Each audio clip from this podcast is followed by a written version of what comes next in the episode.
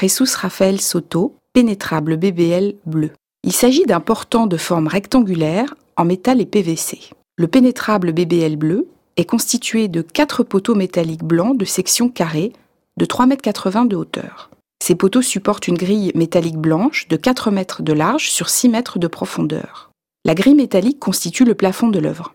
Y sont suspendus des centaines de fils fins de PVC bleu électrique qui rappellent les rideaux anti-mouches en plastique des cuisines de nos grands-mères.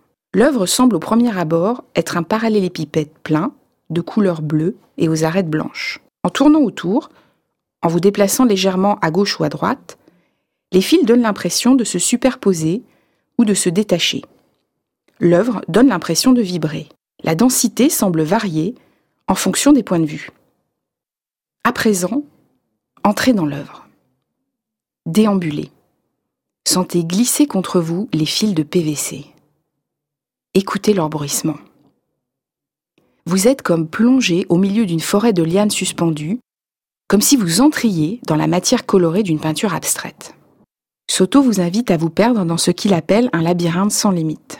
La densité des fils, votre présence et celle des autres visiteurs dans l'œuvre atténuent les bruits avoisinants. Vous faites partie intégrante de l'œuvre.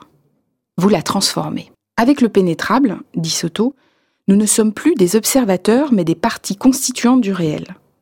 L'homme n'est plus ici et le monde là. Soto nous rappelle que l'homme n'est pas coupé du monde qu'il habite, mais qu'il en est une partie intégrante de la même façon que nous sommes partie intégrante de son œuvre. La série des pénétrables se situe dans la continuité de cette recherche à la fois artistique, scientifique et philosophique d'un univers qui ne serait jamais stable, mais toujours en mouvement, rempli de fluides, de particules et d'atomes.